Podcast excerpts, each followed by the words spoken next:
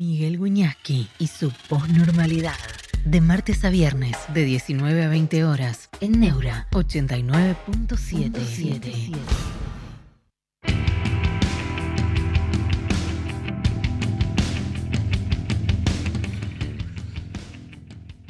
Buenas tardes, pero Dios mío, vuelvo, vuelvo del gimnasio y no sé qué hacer cuando parezco un gil de cuarta. Yo soy muy eficiente para flagelarme a mí mismo, ¿eh? En eso realmente soy. Me va muy bien. Y encima me afeité, todo un desastre. Fede Federico Calace, hola, buenas tardes, ¿cómo va todo? Bueno, estamos, como digo yo, en las vísperas, es último día antes de la veda. Yo no entiendo bien, porque la veda yo entiendo que es para los políticos. No, creo que no sea para los periodistas, pero aprovechemos para hablar algo de política en este día jueves, antesala de elecciones. ¿Cuántas tuvimos ya? Quiero saber, quiero oírlos, quiero leerlos, quiero ver qué piensan para conversar con ustedes, qué es lo que está sucediendo. Yo creo que lo voy a escribir mañana. Hola, Octavio Silva. Gracias. ¿eh? Eh, yo creo que lo voy a escribir mañana en Clarín. Por favor, no lo anticipe. Lo anticipa yo. Yo creo que algo se incubó en pandemia de todo lo que está pasando es pandemia y libertad, algo profundo. Esas cosas no pasan. ¿Cuánto tiempo estuvimos encerrados? Yo no en lo personal porque tenía el, pase que teníamos los periodistas, pero igualmente, eh, digamos, vale el encierro para prácticamente todo el mundo. ¿Cuánto tiempo fue? Algo pasó ahí. Algo pasó con los jóvenes, algo muy profundo, ¿no? En relación al tema de la libertad, a la elaboración de lo que significa la libertad, después puede derivar para cualquier lado eso, ¿no? Para bien, para mal. Pero me parece que ahí eh, fue la semilla de algo. Recuerden, Mac Revolver dice, hola profe, si gana mi ley esto va a ser solo un preludio, hay que dar una batalla contra las mafias y la va a dar Javier, considera Mac Revolver, si no salimos más. Bueno, le falta entorno, ¿no? Hay un entorno ahí. Eh, bueno, mucha gente dice hola, Yamina Piñero, Octavio Silva, Vida de Mar, hola Miguel, siempre es un gusto. Bueno, muchas gracias. Elisa Lunardini, en fin. Eh, ese asunto de las mafias y de todos los graves problemas que tiene el país, eso requiere no de un, me parece a mí, de un liderazgo mesiánico, sino que requiere de unos equipos eh, sólidos, profesionales, y no mucho de esto que hemos venido eh, viendo y escuchando. Puede haber un candidato carismático, ok, es muy sensible, mi ley, yo lo conozco, pero a veces eh, Massa tiene sus atributos y sus manejos acá no estamos ni en favor ni en contra de nadie. Y eso no es una posición neutral, es una posición profesional. Profesional. Yo no quiero, quiero exhibir las cosas, ¿no? Tal como, como son, teniendo en cuenta que hay dos candidatos. Y, y por una cuestión precisamente de respetar la libertad, que uno quiere pensar libremente. Marcelo Frank, qué difícil lo que viene, gane quien gane. Ahí estoy de acuerdo si vos tenés la situación que tenés, con la inflación que tenés, con la pobreza que tenés, con la degradación cultural que tenés, y bueno, ¿por qué iba a ser fácil el camino? Alfredo Senones. Buenas tardes, Miguel. Creo en un punto de inflexión de la política actual. Mi saludo y respeto. Y un punto de inflexión está, Ronaldo Llanos el lunes está con Guadalupe Vázquez, sí, me, dijeron que sí, en un programa especial, eh, post elecciones, de, bueno, en otro horario, sobre el mediodía o algo por el estilo, perfecto. Perfectamente. Trabajamos mucho todos los periodistas en estos tiempos y está muy bien. El lunes, el domingo trabajo todo el domingo, como corresponde, como corresponde. Franco Manuel Bordón, hola profe, la verdad que me dio vergüenza con las Fuerzas Armadas. Espérate que se me pasó. ¿Qué te dio vergüenza? Este, no lo puedo leer. Se me fue, che, Franco Gordón. Va. Eh...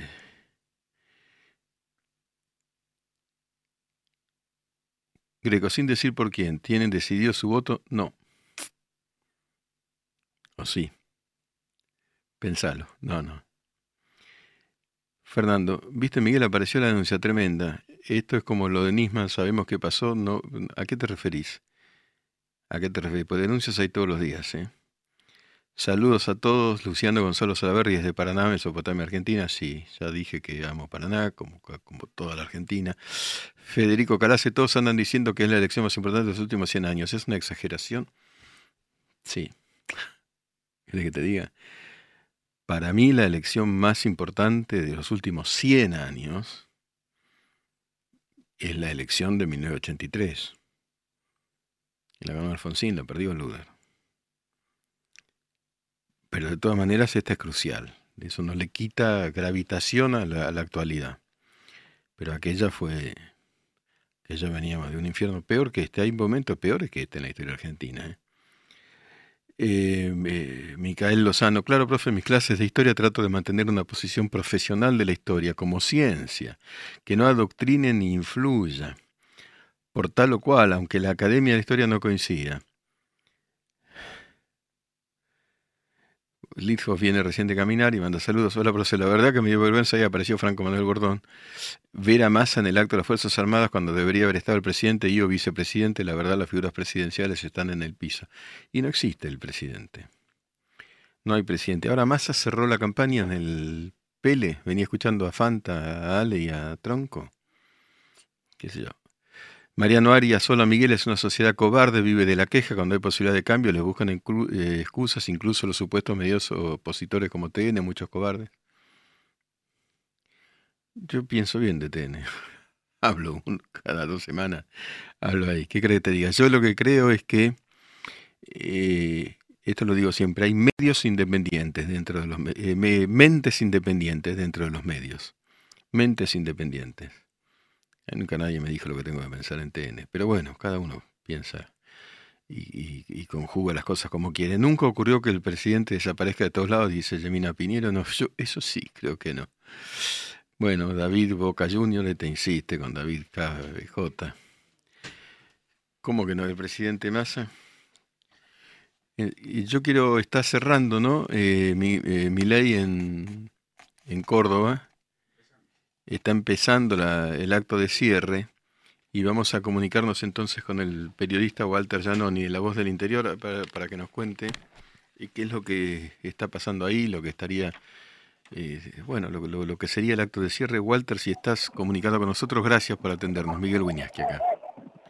Eh, hola Miguel, no sé si me estás escuchando, la verdad que tengo un retorno muy bajo en realidad por, por, por los parlantes, estamos en un, como en un palco frente al escenario y se dificulta mucho escucharte, pero bueno, sí, eh, en una tarde realmente hermosa de Córdoba, porque si bien hizo calor durante todo el día, esta hora ya ha refrescado un poco y, se ha hecho muy agradable la tarde. Hay una multitud esperando a Javier Milei aquí en la avenida Hipólito Irigoyen, frente a lo que se conoce como el complejo Buen Pastor, que es uno de los lugares eh, simbólicos de la ciudad de Córdoba capital. Eh, diría que hay una, es difícil estimarlo hasta donde vemos nosotros, pero te diría que hay alrededor de unas 7.000, 8.000 personas en esta avenida que es bastante ancha que están esperando mi ley. Puede ser un poco más. ¿Me repetís, Walter, la cantidad? ¿Me repetís la que, lo que estimás? Ya sé que no es fácil. ¿Cuánta gente habría? Escucho un poquito mejor.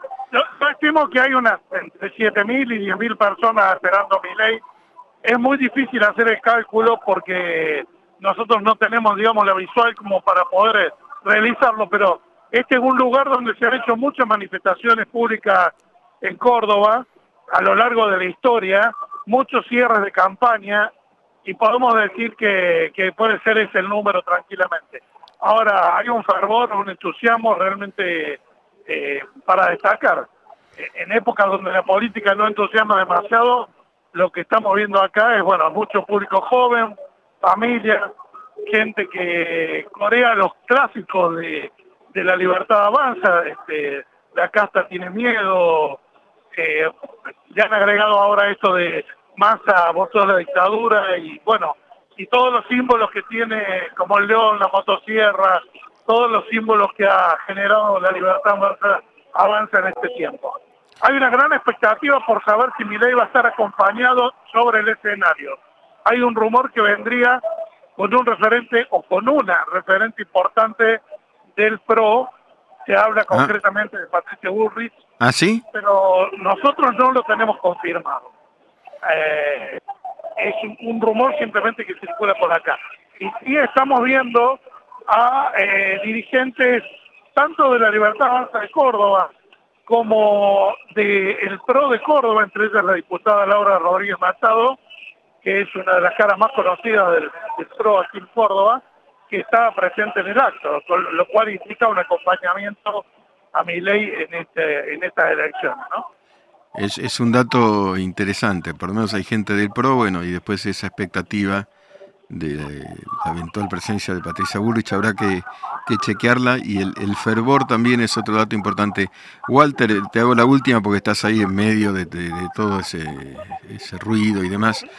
Eh, vos, tu olfato como periodista y de, un diario tan relevante como La Voz del Interior, ¿la gente de Schiaretti está más cerca de Massa, porque Schiaretti al fin y al cabo es peronista, o Schiaretti y los suyos estarían más cerca de Milei? Bueno, eh, eso está un poco dividido. Eh, hay gente, en los últimos días hemos escuchado lentamente que algunos dirigentes del esqueletismo se han pronunciado en favor de Sergio Massa. Pero no ha sido una cosa masiva. Es algo que el esqueletismo tiene bastante eh, agarrado de la cinta, por decirlo así, ¿no? Eh, no, no es fácil que un dirigente se vaya a pronunciar en favor de Sergio Massa en este contexto.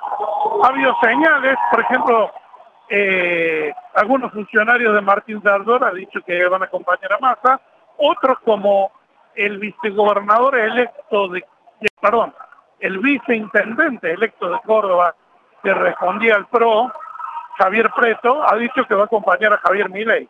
Por eso te digo que la cosa está bastante repartida. Lo que sí te puedo decir que todas las señales que envió eh, Juan Schiaretti en estos días no han sido favorables para Massa. Claramente. Tampoco se ha pronunciado directamente por mi ley. Pero Schiaretti ha seguido en estos días realizando presentaciones públicas porque está inaugurando algunas obras que quedaron pendientes de inspección y ahí sigue pegándole duro a Massa, ¿no? Eso sí está clarísimo. Evidentemente. Walter, gracias por la comunicación. Este, y ahí estamos. Cualquier cosa te volvemos a contactar para que nos cuentes. Te, mando un abrazo grande a vos y, a tantos amigos que tengo en Córdoba. Abrazo, abrazo, Walter, y gracias. Gracias, igualmente, Miguel. Chao. Chao. Bueno, manifestación importante, 6, 7 mil personas en Córdoba es importante. Vamos con los mensajes. Doctora Mariela Fernández ya sabe que los tres corazones yo los duplico y, le, va por seis. ¿eh? María. Tres por dos, seis. Los míos son seis. Eh, bueno, Lucas 1984, igualmente, profe, los nombres de los dirigentes no llevan voto. Ya no como antes, yo estoy de acuerdo con eso.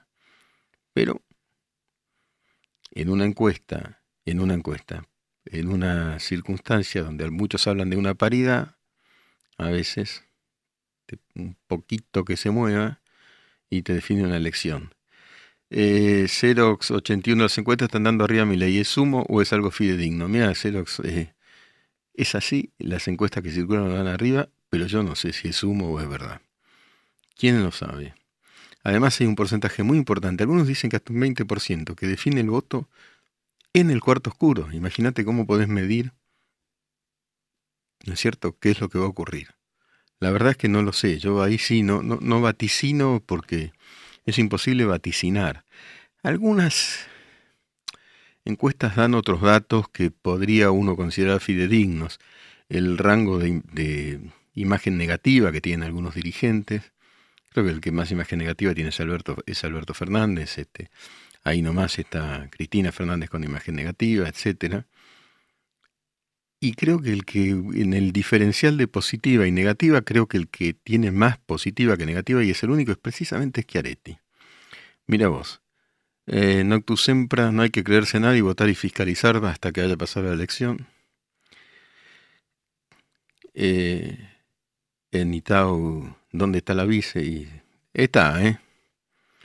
A ver, No es lo mismo Cristina que Alberto Fernández. Cristina está eh, emboscada, pero, pero sabe todo lo que está pasando. No va a salir. No va a salir, pero está. Y sus dirigentes saben que está. Eso es información.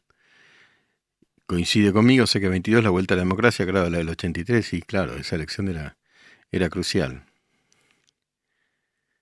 Eh, Nitao considera que la estrategia de la libertad avanza en no entregar todas las boletas se le puede volver en contra.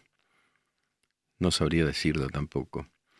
Eh, Franco Manuel Bordón, eh, profe, ¿podría ser que Alberto Fernández estuviera firmando tratados secretos con otros países mientras está fuera de la esfera pública? En ese caso ya estaría publicado en el boletín oficial. Creo que tratados con otros países no está firmando, pero sí firmó eh, designación de embajadores, creo que en Finlandia, etcétera. Y esto ya está. Es cierto que la presidencia existe hasta, que, hasta el último día, pero pareciera que hay un oportunismo para nombrar amigos, ¿no es cierto? Eh, Luciano Gonzalo Salaverdi, ni Máximo, ni Cristina, ni Galmarini van a salir a espantar votos, pero Galmarini salió, ¿eh? Salió Galmarini dijo, guarda que los peronistas sabemos de esto, que nos la bancamos, algo por el estilo. Galmarini sí salió, pero Galmarini es un dirigente de nivel muy intermedio, prácticamente retirado. Eh, Máximo no, no va a salir y Cristina no va a salir, pero está presente. Mariano Arias, perdón Miguel, pero me molesta mucho los adoradores de la decadencia que critican a los que quieren salir adelante. Bueno, sí. Adorar la decadencia, la verdad. Eh, Marcos Portela, hola Miguel, lo desfavorable en mi ley es la incapacidad de hacerse entender con términos coloquiales. El lenguaje económico que utiliza es inentendible para quienes no tienen una base cultural sólida. Yo agrego algo más también, ¿no? Y yo tengo un diálogo amable con, con mi ley, pero agrego algo más. Pero claro, uno no gobierna en el caso, en todo el caso de que ganara, eh, hay que saber de otras cosas y no solo de economía para gobernar un país, ¿no? De historia, de sociología, de política. Pero bueno, son equipos, ¿no? Por eso digo, lo, esencial son equipos sólidos. En cualquiera de los dos casos, yo tengo nombres que circulan, pero por supuesto no los voy a decir porque no circulan rumores de quiénes serían vergüenzas en el caso de uno o del otro Jorge Candatorio, una vergüenza, asumió también Lorena Capra como embajadora en Hungría, no se puede aceptar esto. Bueno, yo eh, sé, que hay embajadores ahí nombrados a último momento y tengo una idea de lo que gana un embajador, son 15 mil dólares limpios mensuales, más choferes, más, por lo menos, ¿no? Paga el Estado los embajadores, es decir, la sociedad. Eh, Donato Ortiz, si mi ley desde las pasos no se hubiera dedicado a decir pavadas y verdaderías, ya hubiese ganado el balotaje. Bueno, es una opinión. Dijo pavadas, y no lo sé. Cada uno pensará. Ayer estuvieron en a dos voces, ambos candidatos. Eh, Donato Ortiz, si mi ley habla en términos coloquiales, lo que significa un fuerte ajuste, no lo vota nadie. Esa es la de Menem, ¿no? Si yo decía lo que iba a hacer, no me votaba nadie. Pero mi ley no no refrenó el ajuste, la palabra ajuste, ¿no? Ese fuera, fuera, fuera, que, otra cosa es. Sí, Manuel, 15 mil dólares por lo bajo, ¿eh? Por lo bajo. Me dieron ganas de ser embajador y a quién no. Choferes, comida, una casa extraordinaria. No está mal, 15 mil dólares en el exterior tampoco, no está mal, pero somos un país pobre en este momento. Eh, Facundo Cranavite, ¿pueden volver a hacer fraude? Sería muy evidente. Yo no creo que haya habido fraude. Facundo. Ahora salió una denuncia, pero de Karina Milei. Bueno, se dio lugar la Cámara Electoral, se vino de cubría que los fiscales eh, avancen hasta lleguen hasta las compuertas de la Cámara Electoral, pero no, yo no creo que haya habido fraude, no, no. Eh, si, vos escuchás declaración del propio Milei, dice que no, no, no, afirma eso. Esta denuncia que se hace son chisporroteos de última instancia, de última, de, sí, de última instancia, previos a las elecciones. Eh, me parece. Bueno, en, esta línea, Franco Bordón dice: La respuesta a nivel Fernández siempre es lamentable, no importa cuando se lea esto. Sí, pero es, vos te imaginás a todo Gendarmería colaborando en un fraude, cuando por ahí cambia el gobierno. Es muy difícil eso, ¿no? Rabanas tras Miguel Viola el video de la marcha a favor de Palestina, cuando le preguntaba no sabía qué decir, qué opina de esto. Me parece que hay plata para pagar esa manifestación de la pregunta de quién. Bueno, ahí vos tocas un tema, yo conozco bastante. Eh, la, la, judeofobia y todo eso es un negocio también, ¿eh? es rentable. Si efectivamente alguien paga. ¿O de, de qué vive Fernando Esteche? Digamos la cosa por su nombre. Yo, a ver, eh, no soy neutral, ¿eh? Fernando Esteche, que alguno por ahí puede confundirse. Fernando Esteche, ¿quién le paga? Fernando Esteche está con la causa palestina, con, el movimiento quebracho, con, fue, estuvo generando el pacto con Irán. ¿De qué vive? Eh, Florencia Saintou, su tutora de tesis, ¿saben quién es Florencia Saintou? Averigüen. Averigüen, sí, hay, hay negocio, claro. Hay dinero por ahí.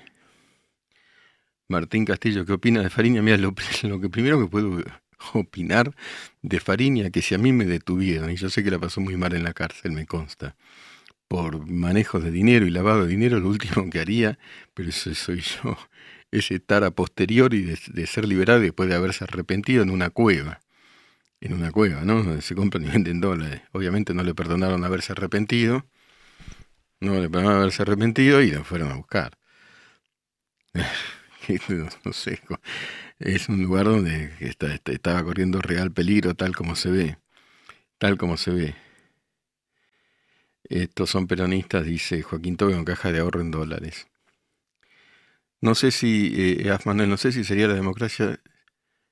yo, dice, yo espero que algún momento haya que en algún momento, supongo, en una forma de organización social superadora a la democracia. Es muy ineficaz el hecho de dar el poder a alguien, votar a base de promesas es ridículo. Bueno, la democracia justamente es el sistema que permite corregirse a sí mismo. O sea que superar la democracia es generar más democracia. Por eso hay una sabiduría en la constitución norteamericana, me parece a mí, que es la enmienda. Se va enmendando, se va corrigiendo según el tiempo.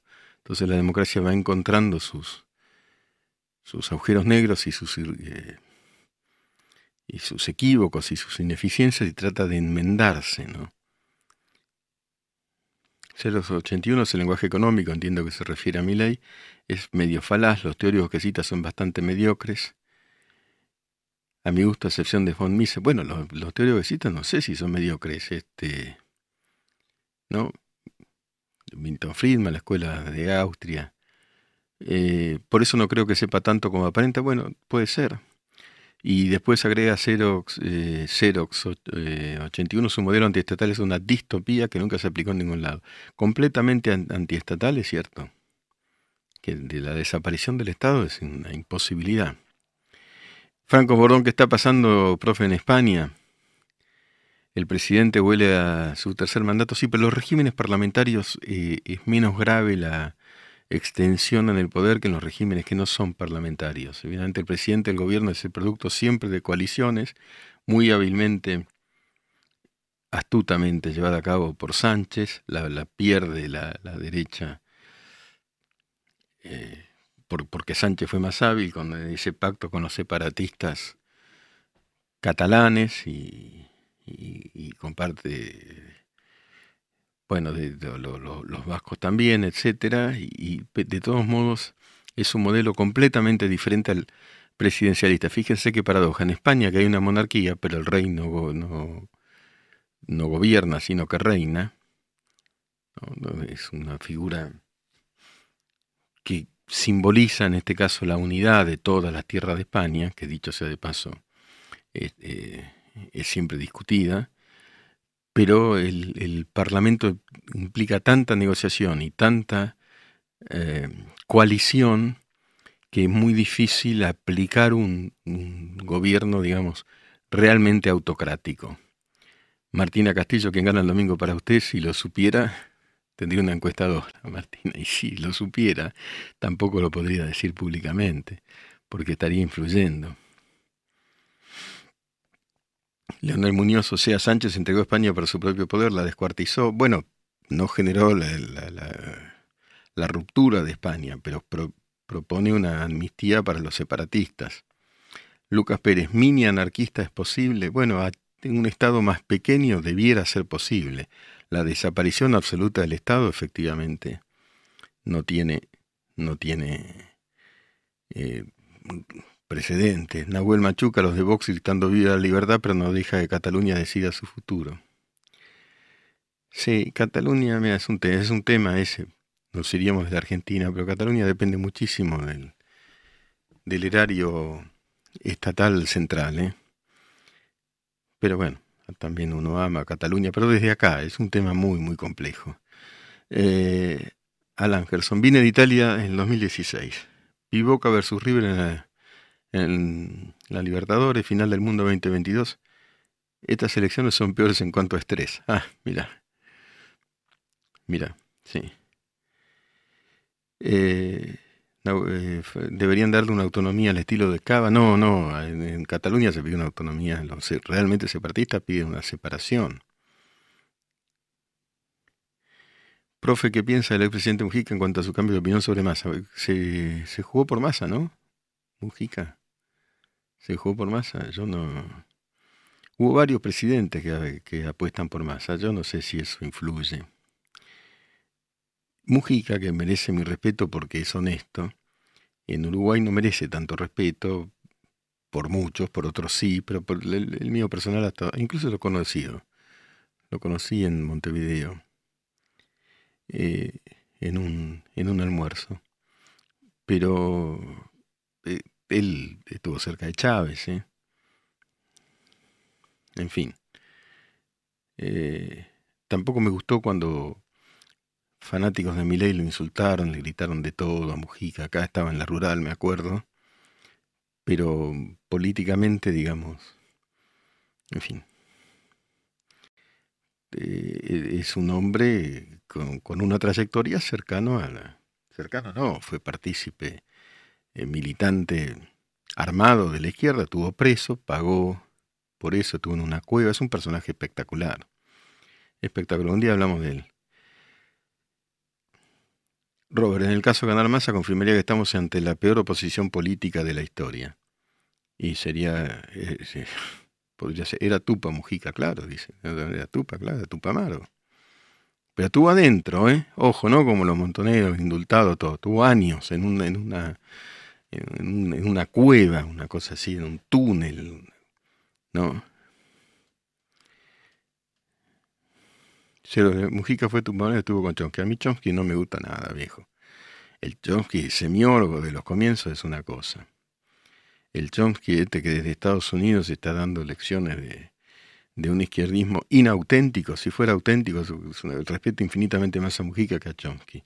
Uruguay es como lo que te decía el otro día con Brasil, gobernaron izquierda y derecha, pero hubo, hubo recambio. Eh, no, Nicolás García ve en la civil, chica. No, no, espero que no venga nada. Agustín, ¿qué es lo que pasa en España? ¿Alguno podría desarmarme brevemente? No, bueno, ganó Pedro Sánchez cuando, es decir, el, la, el, finalmente la izquierda, digamos, dentro de lo que es el esquema español, y no la derecha tal como se, se presuponía por maniobras de Pedro Sánchez de asociación con el,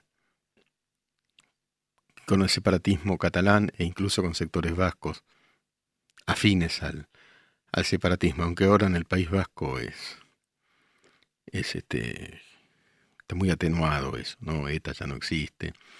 Eh, Micael Lozano Chomsky como residente cantando contra el imperio y viviendo en Miami, no, es completamente inauténtico, todo lo que dice sin conocer nada. Eh, Af Manuel creo que se refiere a Mujica, dice es hiperpopulista, de hecho apoyó a Massa.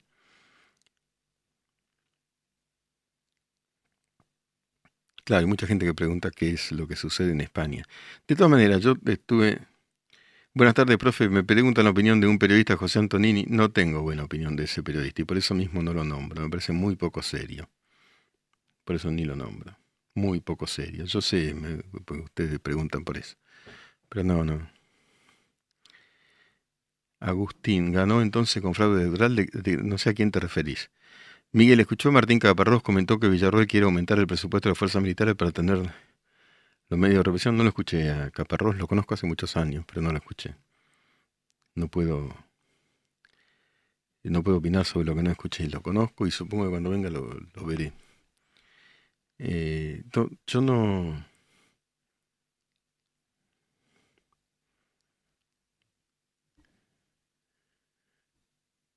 Luciano González en España el presidente es elegido por el Parlamento. Claro, eso es indirecto.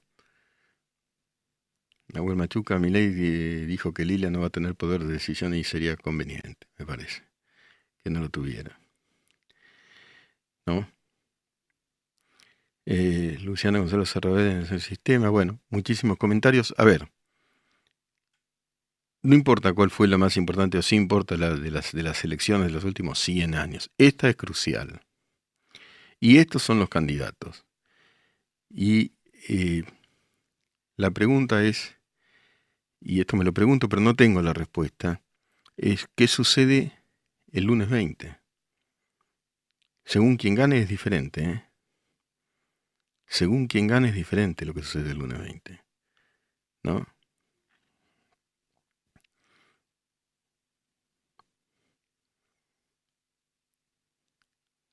Bueno, gente que sigue hablando de España. Profe, ¿la situación económica y social le recuerda al 89? En parte sí. Es diferente, pero lamentablemente sí. Son escenas análogas a la hiper. Sé que 22. ¿En serio muy diferente según quien gane? Sí, yo creo que sí, porque... Eh, digamos, en el eventual caso de que triunfara Massa, no cambiaría mucho. En el eventual caso de que triunfara mi ley, eh, las incertidumbres crecerían. Digo, esto no es para peor, ¿eh?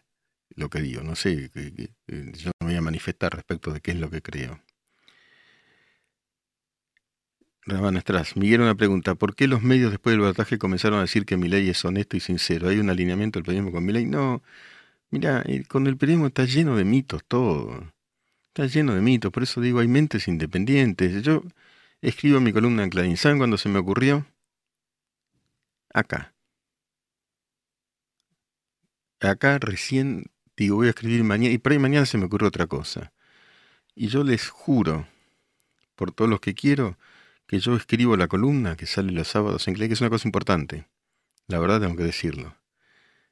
Pongo enter, y así como pongo enter sale publicada a la hora, ¿no? Se programa y un, pibe que lo que hace simplemente es programar, sí, el título y lo demás se pone según la caja. El diario es un sistema de, de diseño. Eso sí, lo, lo, pone otra gente. Yo, yo pongo el título. La bajada la hace otra persona y la nota es la que pongo yo del principio al fin. No, ahí está lleno de mitos lleno de mitos respecto a lo que es el periodismo, respecto de la radio. El otro día alguien me dijo, che, en el noticiero de Mitre, noticiero de Mitre, se, ponen los audios que están circulando. Ay, puede haber un sesgo, pero en general no es así, en general. ¿eh? Eh, bueno, muchas gracias, Bernapé. Muchas gracias. ¿eh? Hablan del feriado. Ah, es que claro, el lunes es feriado. No para nosotros los que laburamos todo el tiempo de periodista. Así que para mí. Eh, hay un panorama económico, dice Ceros, eh, más auspicioso para el año que viene en cuanto a menos vencimiento con deuda con el FMI, mejor panorama para el campo, etcétera. Veremos. Veremos. No, otra vez me nombran a este periodista, no, no, no.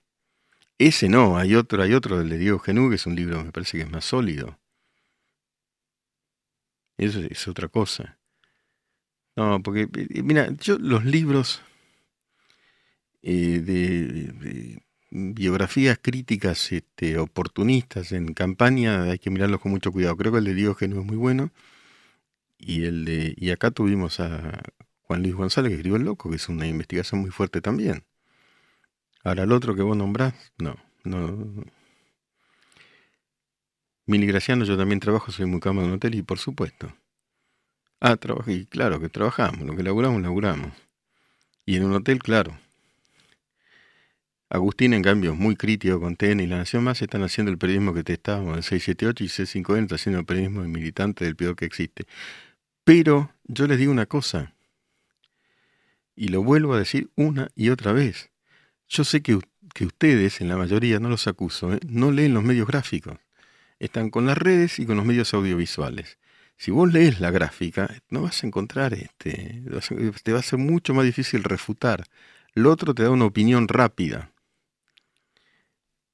Pero fíjate periodista por periodista lo que dicen cada, lo que dice cada uno en cada momento y refutás sobre, refutás sobre lo dicho concretamente y probá que es falso. Probá que es falso, porque vos tenés derecho a, no es mi estilo, a jugar en favor de un candidato de otro en la medida en que no mientas. Tenés derecho a ser oficialista u opositor, derecho lo tenés. Eso es la libertad de expresión también. Pero el tema es probar que hay, y no solo que es falso, que es deliberadamente falso, que es lo que se llama real malicia. Entonces vos me decís, tal periodista a las 20:24 dijo tal cosa y eso yo tengo acá el documento que prueba que es falso.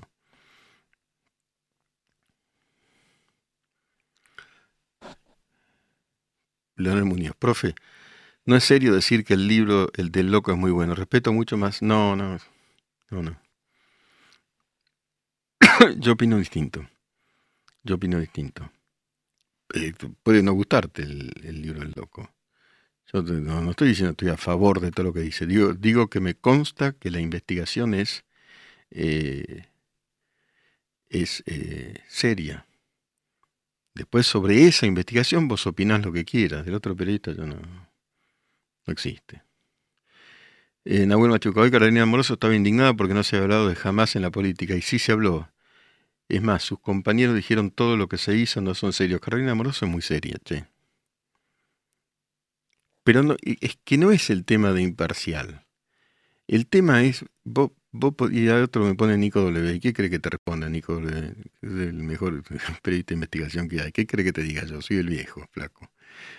Eh, Amoroso es una piba muy preparada, muy inteligente y, y, la, y labura, ¿no? Ahora tenés derecho a indignarte. Pero nómbreme cinco de prensa escrita, cinco columnistas. Bueno, critican el libro del loco. Bueno, eso está, cada uno, sobre lo hecho, hagan todas las críticas que fueran, pero la crítica que vale es aquella que dice, en tal página en tal página hay una falsedad deliberada. Ah, ok. Los, defiende Af Manuela Caro Amoroso y Nico W. Nico W lo conozco un poquito bastante. Y a Caro también. Eh, por ejemplo, lo que llamó mucho la atención es lo de Fontevecchia, dice Agustín, la editorial dice no vote a mi ley.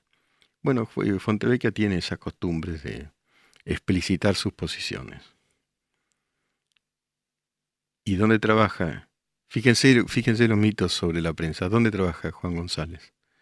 En perfil. ¿Y quién dirige, quién es el dueño de perfil? Fontevecchia. Y Juan González escribe eh, un libro que se llama El Loco, pero Juan González yo lo conozco muy bien, es completamente autónomo de, esa jefatura, completamente. Completamente. Pero después sobre eso, que ustedes opinen lo que quieren. Pero criticar a Noel Machuca como la nata mostrando en prime time la supuesta bóveda de Cristina en vino, pero era una maqueta, dale. ¿Cómo una maqueta? La... En la casa de Cristina entró mi hijo. Había una bóveda, como una maqueta. Dale, no, mirá, busca el programa, buscalo, hagamos un careo, flaquito.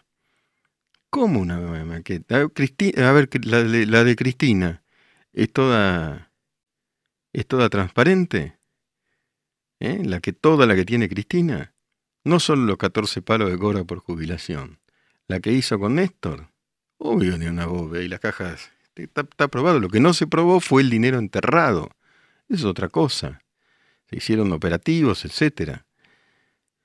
Pero la bóveda estaba y el que se armó una maqueta para disimular la bóveda es Lázaro Báez. No, tú siempre dice, pensé que Javier Calvo era el dueño de perfil, no, no, el dueño de Fontevecchia. Claro, de algún lado lo conoces a Nico W sí, de algún lado lo conozco. Ya está Cristina, dice, soltá Miguel, soltá, yo solté a Cristina, ¿sabes cuánto? A mí que eh, saliste tercero cómodo, fiscalizale a mi ley. ¿Qué te pasa, flaquito, Emiliano? ¿Qué sabés vos? Yo escribí el libro sobre Cristina en el 2014, se terminó, ya está para mí. No se terminó para la sociedad, ¿qué querés? Si vuelvo a hacer noticia la tengo que nombrar. Rama 92 dice, CFK va a votar a mi ley y me la juego. Mira, yo no sé, pero que sospecha de Massa, sospecha. Incluso Massa habría sido espiado por Cristina. Afirman. Noctus Sempra, jaja, deja de pelear con Kirchnerista, un poquito hay que pelear. A Cristina no hay que soltarla, que quede adentro, dice Jor. Bueno, no puede haber impunidad absoluta para todo, ¿no? Los cuatro millones de la nena, dice Lindhoff. Ahí lo más grave es haberle hecho firmar a, la chica, ¿no? Está la firma de la chica. Pero bueno, ahí, eso sigue, ¿eh? Eso sigue en la justicia. Eh, no sé, vinco a Tomás Sanzulov y dice, Cristina decía que más estaba con los narcos, ¿dónde? Decía, precisemos porque son afirmaciones gravísimas. ¿eh? Eh, profe, ¿por qué Cristina es ausente de que está enjuiciada? Es raro, está ausente de, que está enjuiciada, es raro para mí.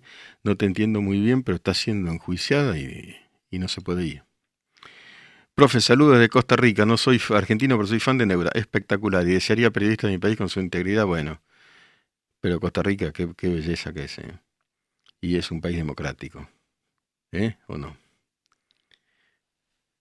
Nahuel Machuca dice, no soy acá por las dudas.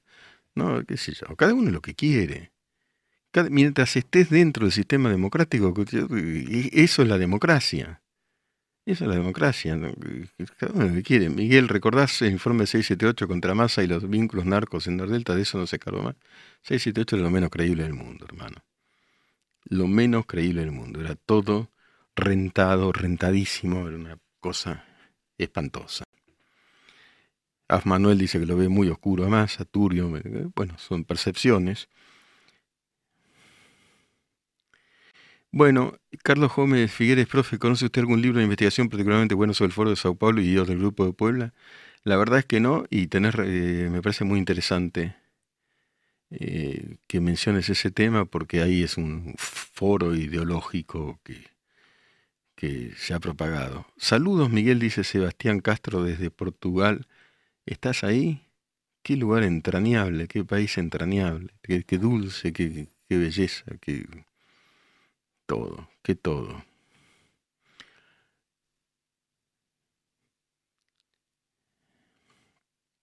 Bueno, siguen los mensajes. Eh, ¿Por qué no se habla más de Cristina? Dice, tiene que estar presa, veo, veo que no se habla más. Si hablamos, porque hablamos, si no hablamos, porque no hablamos. Guzmán Verdino, profe, abrazo grande, te espero algún día, transmita desde Uruguay. Yo, ojalá, yo salí varias veces en diarios, en radios uruguayas, escribí en un diario de en Uruguay esta semana. No escribí, me hicieron una nota que salió finalmente como columna, eh, y adoro el Uruguay, e incluso trabajé en una universidad allá. Él dijo, ¿qué le pareció a Agustín Laje Miguel? Inteligente. No es poco, ¿no? no es poco. Tarra, profe, ¿cómo hacemos para hacer funcionar una democracia donde un tercio del electorado le da igual y otro tercio es autocrático y se viste democracia y un tercio tratan de sostenerla? Y, pero como sea, de alguna manera funciona. Salvamonte, ¿conoces algún periodista acá buena onda? Sí. Buena onda, no sé. Algunos conozco que son serios. ¿Cómo se llama el que murió hace poco de, la, de página 12? Yo no coincidía en nada con él, en nada. Weisman, ¿no? Es un tipo serio, es un buen columnista. Mariela Fernández, pronto Uruguay. Sí, sí, sí, pronto, obviamente. Doctora, muy pronto Uruguay. Eh, Buquebuso, sí, ¿no? Buquebuso, el puente, pronto. Eh, ¿Qué opina de Luis Grimaldi? ¿Qué Grimaldi? Conocí un periodista Grimaldi, no sé si te referís a ese Noctus Sempra. Nando Olivas, debieran reformar el sistema electoral en Argentina. Un funcionario para poder postular debería renunciar o pedir licencia al cargo por lo menos seis meses antes. Bueno, el régimen electoral es muy importante. Wow, Ricardo de Abreu, saludo desde Islandia, profe.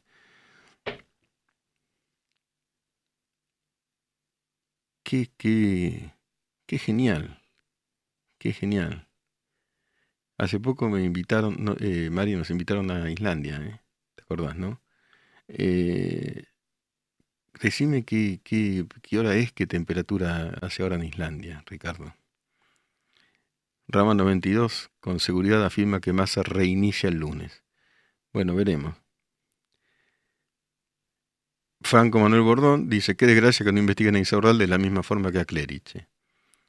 Dijo, Miguel, ¿vas a estar el domingo en Neura? No, me voy a estar el lunes en un programa especial con Guadalupe Vázquez y el domingo voy a estar todo el día en Mitre, desde las 6 hasta el cierre.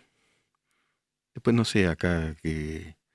Pero voy a estar el lunes, sí con, con, con todo, con todo. Como, a ver si lo digo bien, arrancar rápido, pa. Así era la frase. No sé si. Me gustó esa. Con todo, arranco rápido, arranco fuerte, arranca fuerte, pa, algo así. Eh, extreme Hobbies. La democracia se sostiene si los ciudadanos son formados con bases democráticas. En Argentina la democracia no existe porque sus ciudadanos son formados y adoctrinados en prácticas antidemocráticas. Bueno, es democrática. Mariela Fernández, Islandia pendiente. Pendiente por el momento. Pero. Pero está, está en agenda, ¿eh? Gusta. No, a mí no me entrevistó ese periodista. La muerte de Carlito Junior, yo sí la investigué. y Carlito Junior se accidentó. Y es la base del libro mío, la noticia deseada. Se accidentó. Yo sé que la gente no cree en eso, pero se accidentó. Cinco años de investigación. Es falso que haya habido tiros en el helicóptero, fueron photoshops, trampas diversas, otro día lo cuento mejor. Es falso que hayan asesinado a testigos, los testigos reales no asesinaron a ninguno. Por eso digo, para tirar noticias deseadas este, hay muchos y, ganar una efímera y, muy frágil fama, pero no. ¿Qué piensa el caso Nisman, Franco Bordón? Me remito a la justicia. Según la justicia fue asesinado. Según la justicia, hasta ahora fue asesinado. Carlos Gómez Figueres, mi humilde opinión, la democracia sin Estado de Derecho se convierte en una tiranía. Hay pocas normas que, pongan costes a la clase política por sus acciones. Es muy imperfecta la democracia en Argentina, muy imperfecta, pero todavía hay un Estado de Derecho. Vos todavía podés ir a tribunales. Nahuel Machuca y las pruebas de Nisman ni noticias. ¿Cómo? No sé a qué te referís. Las pruebas del presunto eh, asesinato o las pruebas de Nisman sobre el pacto con Irán, porque las pruebas de, las hay en ambos casos, según la justicia. Bueno, Juan dice, elegimos ante un psicótico y un esquizofrénico, ¿cuál preferí? No, yo, yo no me... Me parece más complejo todo la condición humana. Hola, profe, ¿cómo se hace para dejar de condicionar el voto tanto clientelismo, empleo público y planes? Es un largo proceso. Hablamos de Nisman, bueno, Manuel dice que tiene una, teoría conspirativa de Cristina tiene de reina masa con cosas turbias que habrá hecho y el pacto que llega a presidente, y le sea, no sé. La teoría conspirativa es fácil de lucubrar, es difícil de probar. Agustín, escéptico, ninguno me representa, ninguno va a cambiar nada. Bueno, mira que los países cambian, ¿eh? Lucas Pérez, si el Poder Ejecutivo se maneja como quiere, el Legislativo no trabaja, el Judicial no tiene justicia, ¿acaso no es una dictadura? Pero el Judicial trabaja. Parcialmente está intoxicado, pero en parte trabaja. El Ejecutivo ahora hay elecciones. Puede no gustarte nada como trabaja el Ejecutivo. Eh, es un momento muy particular. El Legislativo también trabaja, ¿eh? Es cierto que menos de lo que uno necesitaría, parcialmente. Pero no es que no existe nada. Vos fíjate que la Argentina siguió funcionando a pesar de todo. Tolosa Paz, eh, Diego Adrián Benítez. ¿Ese Estado democrático no está en riesgo si gana masa? ¿No se va el modelo maduro de Venezuela? No lo sé. El, el modelo Venezuela es el que, a donde estamos yendo con Venezuela es ahora. Ahora, no Venezuela, ¿eh? Para, para, esperen un momento, ahora ya voy a leer el poema. No Venezuela, porque en Venezuela hay presos políticos y tortura. Sí económicamente Venezuela. Ojo, porque hay que hacer distinciones. Acá, por eso digo que todavía aquí hay democracia. Acá no hay una cosa que Venezuela es un estado totalitario. Ahí está Mariela Fernández. Tengo amigas abogadas laborando en diferentes juzgados. Se trabaja mucho. Y claro. Claro, muchísimo. Está lleno de gente. Hasta también hay docentes. Dice, se adoctrina. Está lleno de docentes que son docentes que le ponen alma y vida para enseñar y que no están adoctrinando. Está lleno de médicos que están jugándose, laburando cuantas horas. Está lleno de profesores. Yo soy docente también, soy profesor universitario. Está lleno que no, que no adoctrino, que no adoctrinamos. Porque si no, viste, vemos todo completamente negro, completamente apocalíptico, y no es así. Todavía hay un país que se llama la Argentina y hay elecciones, y, en muchos sentidos, en muchos sentidos, no, en todos los sentidos eso es algo para celebrar. Bueno, vamos a leer el poema. Postnormalidad, un espacio abierto para pensar en libertad.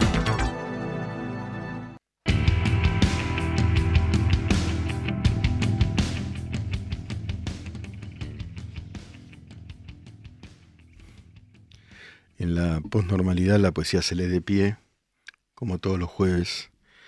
Mario Benedetti, Defender la alegría.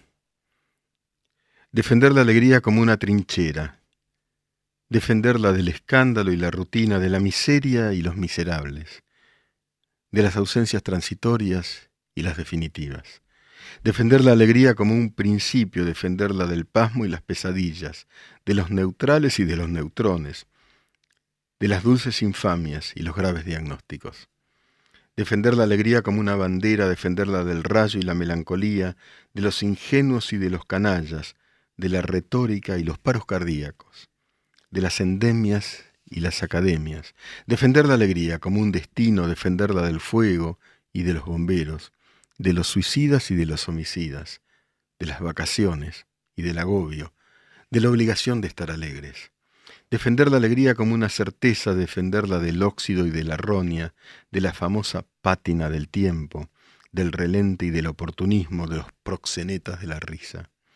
Defender la alegría como un derecho, defenderla de Dios y del invierno, de las mayúsculas y de la muerte, de los apellidos y las lástimas, del azar y también de la alegría. Posnormalidad. Filosofía en radio. En Neura.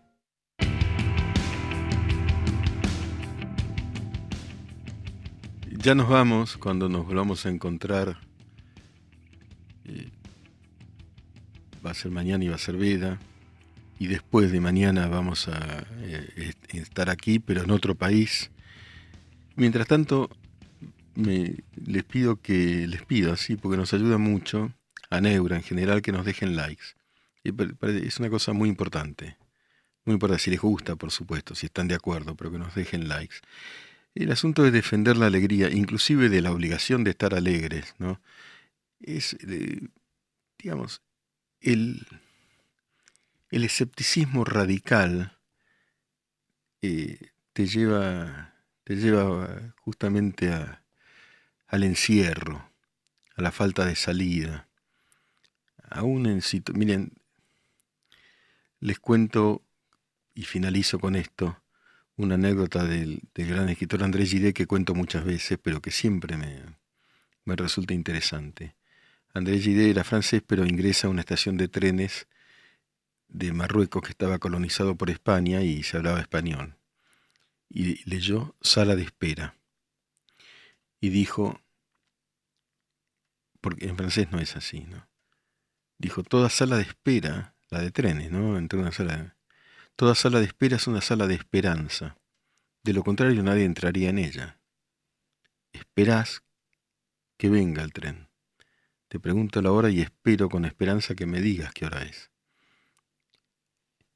sin esperanza no llegás a ningún lado, no ingresás a ninguna sala de espera. Y acá estamos esperando. En las vísperas de unas elecciones faltan pocas horas. Se va a terminar la espera.